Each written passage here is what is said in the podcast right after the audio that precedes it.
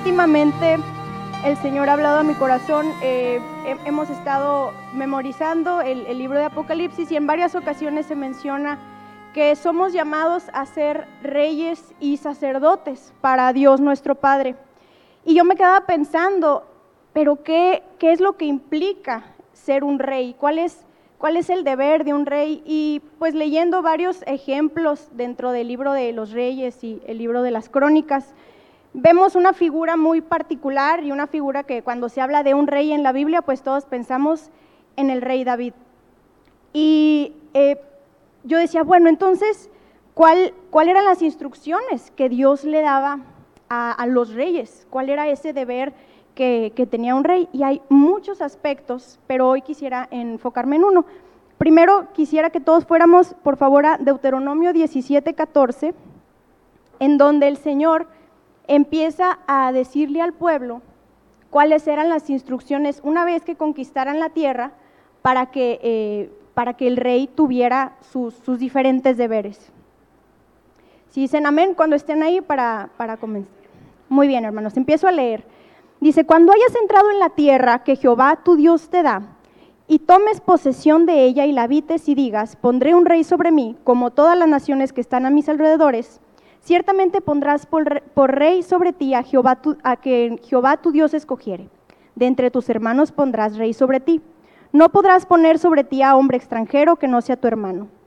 Pero él no aumentará para sí caballos, ni hará volver al pueblo Egipto con el fin de aumentar caballos, porque Jehová os ha dicho, no volváis nunca por este camino. Ni tomará para sí muchas mujeres, para que su corazón no se desvíe, ni plata ni oro amontonará para sí en abundancia y cuando se siente sobre el trono de su reino, entonces escribirá para sí en un libro una copia de esta ley, del original que está al cuidado de los sacerdotes levitas, y lo tendrá consigo, y leerá en él todos los días de su vida, para que aprenda a temer a Jehová su Dios, para guardar todas las palabras de esta ley y estos estatutos, para ponerlos por obra para que no se eleve su corazón sobre sus hermanos, ni se aparte del mandamiento a diestra ni a siniestra, a fin de que prolongue sus días en el reino, él y sus hijos en medio de Israel. Entonces, en este pasaje podemos encontrar muchos eh, eh, deberes que el Señor le estaba dando. Y, y, el rey David expresa o vive muchos de estos, de estos aspectos. Por ejemplo, eh, eh, el que más a mí me llama la atención ahorita y que es en el que me quiero enfocar, es cómo el rey tenía que tener la palabra en su boca. El rey eh, tenía que meditarla, tenía que escudriñarla. Era un deber el estar diariamente empapándose, por así decir, de esa agua viva. Otro de sus deberes era apacentar al pueblo espiritualmente y físicamente, ejercer ley, ejercer juicio, dar su vida por el pueblo interceder ante Dios por el pueblo, levantar un sacerdocio y reconocer quién es el rey de reyes. Pero como les dije, ahorita vamos a enfocarnos en, la preparación de un rey en cuanto a tener la palabra en su boca. Y David, David meditaba en la ley de Dios. En el Salmo 1 encontramos que él dice, en la ley de Jehová está su delicia, en su ley medita de día y de noche. ¿Cómo es que una ley, hermanos, preceptos, mandatos, cómo es que una ley se vuelve una delicia para el hombre? Y a continuación quisiera que comparáramos dos pasajes. Son larguitos, hermanos, pero solo les pido un poco de paciencia para comparar estos dos pasajes y en esto enfocarnos en cómo es que David encontraba la delicia en la ley de Cristo. Si continuamos en el libro de Deuteronomio, nos vamos al capítulo 30, y el verso 11, por favor.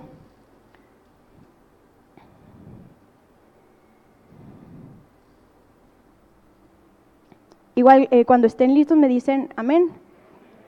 Muy bien, voy a comenzar a leer desde el versículo 11 hasta el 14.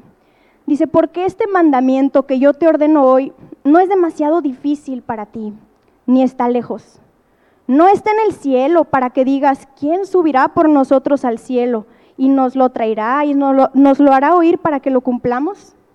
Ni está al otro lado del mar para que digas, ¿quién pasará por nosotros el mar para que nos lo traiga y nos lo haga oír a fin de que lo cumplamos? Porque muy cerca de ti está la palabra, en tu boca y en tu corazón, para que la cumplas. Cerca de ti está la palabra, en tu boca y en tu corazón. Aquí el, Señor les estaba hablando al pueblo y le decía, no vas a estar buscando la ley en otro lado. La ley está en ti, porque Él les decía también que lo tenían que repetir día y noche. La repetirás a tus hijos y cuando te sientes y cuando te levantes. Era continuamente estar digiriendo la palabra y tener la palabra en su boca. Y si vemos ahora el pasaje paralelo a este que encontraremos en Romanos 10:4, les pido igual hermanos que me acompañen. ¿Cuál es la función de esta ley? ¿Qué era lo que David encontró en la ley de Dios?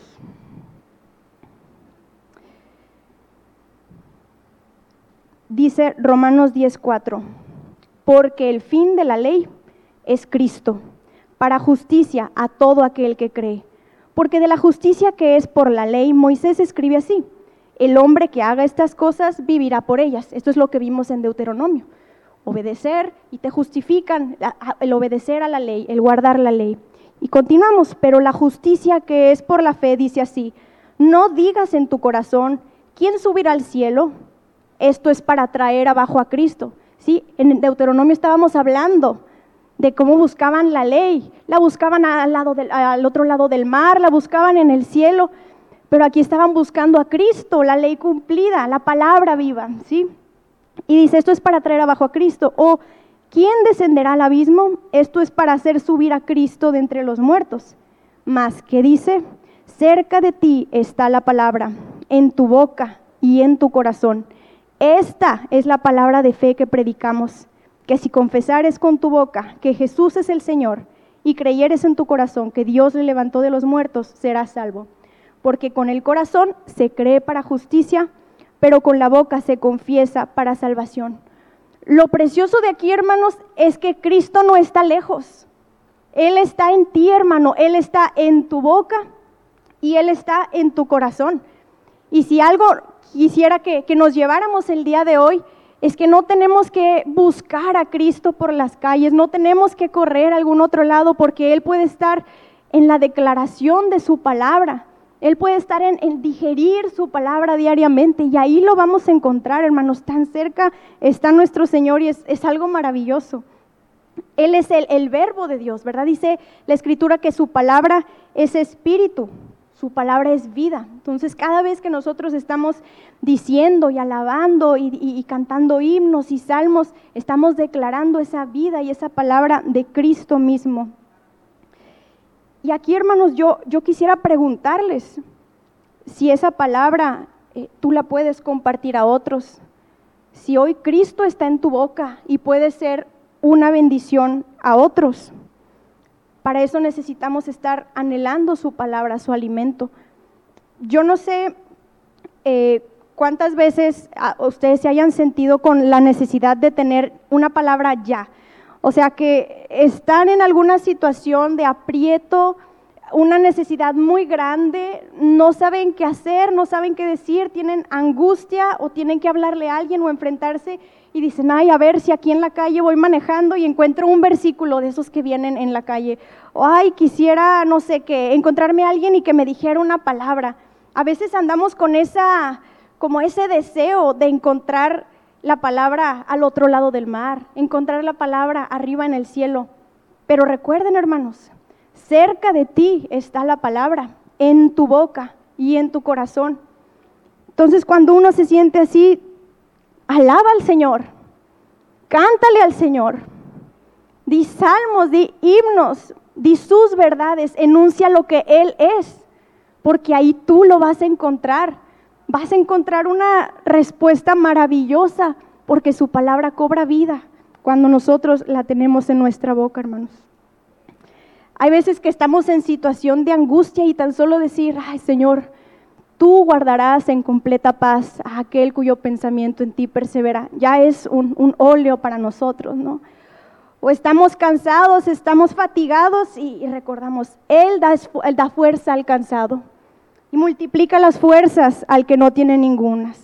Los muchachos se fatigan y se cansan, los jóvenes flaquean y caen, pero los que esperan en Jehová tendrán nuevas fuerzas Levantarán alas como las águilas, correrán y no se cansarán, caminarán y no se fatigarán. Ya con enunciar eso, uno tiene esperanza, Señor, tú eres mi fuerza. Y aunque ahorita estoy débil y aunque ahorita me siento que ya no me dan las piernas, ya no me dan los brazos, ya las pestañas ya se me pegan, tú eres mi fuerza, Señor.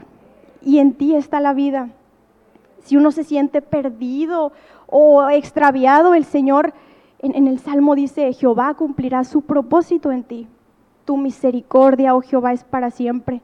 No desampares la obra de tus manos. En, Isaías 50 el Señor, eh, este Isaías comenta que, eh, que el Señor le ha dado a él lengua de sabios. Dice, Jehová el Señor me dio lengua de sabios para saber hablar palabras alcanzado. Despertará mañana tras mañana despertará mi oído para que oiga como los sabios. David entendía esto, hermanos, por eso en su ley estaba su delicia, porque Cristo estaba ahí. Al momento que él la meditaba, que él pensaba, Cristo estaba con él, Cristo hablaba por él. Él entendía que esta era una, una espada aguda, una espada que se desenvainaba. Y me, gusta ver cuando hablamos que, la palabra del Señor es una espada de dos filos, ¿verdad? Como dice Hebreos, eh, es cortante, ¿verdad? Viva y eficaz. Eh, cortante más que toda espada de dos filos, penetra hasta partir el alma y el espíritu. Y es muy interesante también como en, Apocalipsis, igual eh, los que los hemos estado meditando y leyendo, habla de cómo el Hijo del Hombre, dice el Apocalipsis 1.16, no tenemos que ir, si quieren se, se, los leo, dice, tenía en su diestra siete estrellas, de su boca salía una espada aguda de dos filos, y su rostro era como el sol cuando resplandece en su fuerza. Y en varias ocasiones en Apocalipsis habla de cómo el Hijo del Hombre viene y de su boca sale esa espada aguda. Pero esa boca no está solamente en el Hijo del Hombre. En Isaías 49 dice, Jehová me llamó desde el vientre. Desde las entrañas de mi madre tuvo mi nombre en memoria y puso mi boca como espada aguda. Me cubrió con la sombra de su mano y me puso por seta bruñida, me guardó en su aljaba. Nosotros mismos, hermanos, al tener la palabra del Señor en nuestra boca, al tener a Cristo en nuestra boca, podemos tener esa espada aguda para enfrentar cualquier tentación como lo hizo Cristo en el desierto. ¿Qué utilizó para enfrentar al enemigo? Él le decía, escrito está, no solo de pan vivirá el hombre, sino de todo lo que sale de la boca de Jehová, ¿verdad? Amén. Entonces, hermanos, si fuéramos mucho más conscientes de, la presencia del Señor en nuestra boca, tal vez andaríamos con mucho más cuidado, ¿verdad? De ambas cosas, de, de cómo podemos bendecir a otros y cómo podemos ser de maldición si, si el enemigo está en nosotros. ¿Qué hace la voz de Dios? Dice el Salmo 29, habla de, varios aspectos de la voz de Dios. Dice, voz de Jehová sobre las aguas, truena el, Dios de gloria. Voz de Jehová con potencia, voz de Jehová con gloria. Voz de Jehová que quebranta los cedros. También habla de la voz de Jehová que derrama llamas de fuego. Esa voz, hermano, puede estar en ti. Puedes bendecir a tu propia alma. David le hablaba a su propia alma con la palabra. Alma mía, bendice al Señor. No te olvides de ninguno de sus beneficios. Sí, hermanos. Y al final de, sus días, dice David, él declara en, en segunda de Samuel, dice, estas son las palabras postreras de David. Dijo David, hijo de, de Isaí, dijo aquel varón que fue levantado en alto, el ungido del Dios de Jacob, el dulce cantor de Israel. El Espíritu de Jehová ha hablado por mí y su palabra ha estado en mi lengua. Al final de sus días él reconoció que Cristo estaba con él, que Cristo hablaba a través de él. Tu hermano puede ser una bendición para alguien que esté necesitado y puede ser una bendición para tu propia alma al momento de estar meditando y de estar declarando la palabra del Señor. Porque su palabra no se queda vacía, hermanos. Su palabra es espíritu y su palabra es vida. Amén. También dice Isaías 51, le dice el Señor a Isaías, le dice, y en tu boca he puesto mis palabras, y con la sombra de mi mano te cubrí. Y Jeremías también, eh, él, expresa al Señor, le dice, ah, Señor Jehová, he aquí, no, no sé hablar porque soy niño. Y me dijo Jehová, no digas soy un niño, porque a todo lo que te envíe irás tú y dirás todo lo que te mande. No temas delante de ellos, porque contigo estoy para librarte, dice Jehová. Y extendió Jehová su mano y tocó mi boca. Y me dijo Jehová, he aquí, he puesto mis palabras en tu boca. Mira que te he puesto este día sobre naciones y sobre reinos para arrancar y para destruir, para arruinar y derribar, edificar y plantar. Hermano, si el Señor pone la palabra en tu boca, está poniendo vida en ti. Vida para ti, vida para otros. Es la vida misma de Cristo. Es estar creciendo en la plenitud de Cristo. También menciona el, libro de Isaías cómo eh, Cristo al, inicio de sus días él se alimentaba de, la miel y de la mantequilla, que nos habla de esa palabra digerida, así cuando, cómo se hace la mantequilla, así la lechita cuajándose, cuajándose hasta que, hasta que es la mantequilla, así es la palabra en nosotros, nos hace crecer, nos hace desarrollarnos, crecer en el Señor y en llenarnos de su palabra.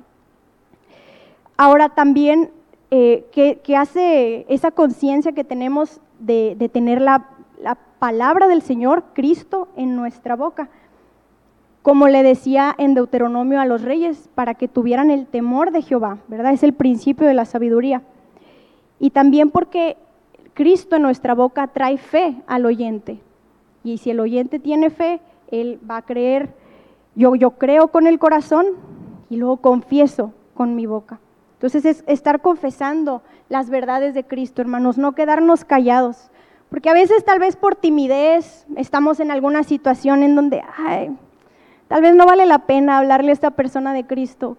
¿Y tú qué sabes si esa es la única vida que él iba a recibir en este mundo lleno de muerte? Cristo está en tu boca, hermano, es una responsabilidad, pero también es, es un don impresionante que la misma vida de Cristo esté en nosotros a mí me, maravilla mucho. Así que hermanos, hay que asegurarnos cada día, decir, Señor, ¿cuál es tu palabra para mi vida cada día? ¿Qué palabra quieres que yo esté meditando hoy? ¿Qué es lo que quieres hablar a mi alma? ¿Y qué es lo que yo voy a tener disponible para cuando alguien necesite en ese momento? En alguna conversación, ah, saco la espada aguda, ¿verdad? Algo que va a llegar. Y no es que sea de uno, hermanos, sino que si nosotros no hablamos, el Señor va a hacer hablar a las piedras, ¿verdad? Pero qué dicha el poder tener a Cristo en nosotros, a Cristo en, nuestra boca. Y, también es, es cierto que en el mundo en el que vivimos hay muy poco amor y la gente sí necesita conocer el amor de Dios en nosotros. No va a ser atraído por grandes doctrinas o porque les hablemos teología demasiado rebuscada. El amor de Dios, hermanos, quebranta, el amor de Dios nos atrae, sus cuerdas de amor, como, como escuchábamos, el Señor nos encuentra sin, sin haberlo buscado, ¿verdad? También dice Isaías, fuiste eh, hallado de los que no te buscaban, y es impresionante cómo el Señor tiene esa misericordia para muchos. Y, es nuestro deseo, ¿verdad? Para muchas personas que no lo conocen, Señor, ellos tal vez no saben lo que se están perdiendo, pero que en mí no quede, que yo no les haya dado una palabra que tú pusiste en mi boca. Y ya como la última parte, hermanos, hay, hay dos partes que están interactuando cuando hablamos de que Cristo eh, está en nuestra boca, porque menciona que cerca de ti está la palabra en tu boca y en tu corazón. Entonces, no va a haber algo grato, algo lleno de vida en nuestra boca si primero no está la vida en, nuestro corazón, ¿verdad? Porque dice eh, la escritura que de la abundancia del corazón habla la boca. Y también que la muerte y la vida están en el poder de la lengua. Entonces hay que pensar de qué estoy yo alimentando mi vida.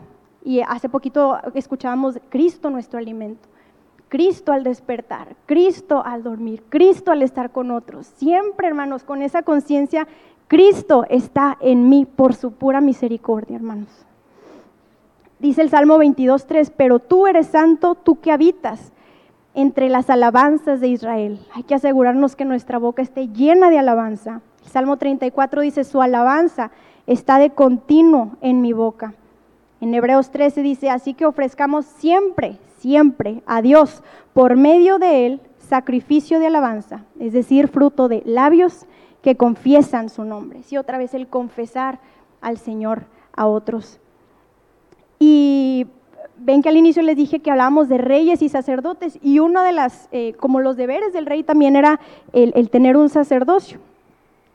Y viene en Malaquías 2.6 algo también acerca de, los sacerdotes. Dice, la ley de verdad estuvo en su boca e iniquidad no fue hallada en sus labios. Los labios del sacerdote, hermanos, han de guardar sabiduría y de su boca el pueblo buscará la ley, porque mensajero es de Jehová de los ejércitos. Si somos llamados a ser reyes y sacerdotes, este tiene que ser un deber, hermanos, el tener nuestra boca pura, nuestro corazón limpio, y así va a estar Cristo en nuestra boca. Pero el Señor no va a venir a un corazón ensoberbecido, en un corazón orgulloso que dice, no, yo no necesito del Señor, porque Él está solamente con el humilde, con el quebrantado de espíritu. Y así entonces el Señor va a derramarse. ¿Qué hizo también el Señor con Isaías? Cuando él decía que él era de, de labios inmundos, ¿verdad? Fue y lo purificó con carbón encendido. ¿Qué le dijo a Jeremías? En Jeremías 15, 19 dice, por tanto así dijo, Jehová, si te convirtieres, yo te restauraré, y delante de mí estarás. Y si entre sacares lo precioso de lo vil, serás como mi boca yo como que pasaba por ese pasaje y no, no lo entendía. Yo, ¿cómo, Señor? ¿Cómo es que vamos a hacer como tu boca? Cristo está en tu boca, su palabra está en tu boca, pero tienes que entresacar lo precioso de lo vil. Quieres que quitar todas las impurezas. Tienes que asegurarte que no hay un corazón sucio, un corazón soberbio, un corazón que se aparta, que cree que es autosuficiente, sino es depender enteramente del Señor. Dice el Salmo 81, yo soy Jehová tu Dios que te hice subir de la tierra de Egipto, abre tu boca y yo la llenaré. Y por último, hermanos, quisiera eh, cerrar con, una promesa que nos hace el Señor. Dice en Isaías 59, y este será mi pacto con ellos, dijo Jehová. El espíritu mío que está sobre ti y mis palabras que puse en tu boca no faltarán de tu boca ni de la boca de tus hijos, ni de la boca de los hijos de tus hijos, dijo Jehová, desde ahora y para siempre. Su palabra, hermanos, está de continuo en nosotros. Y el verbo que estuvo desde el inicio aún está aquí, hermanos, porque Él es eterno. Así que Él está cerca, hermanos, tan cerca que lo podemos tener en nuestra boca. Dios los bendiga.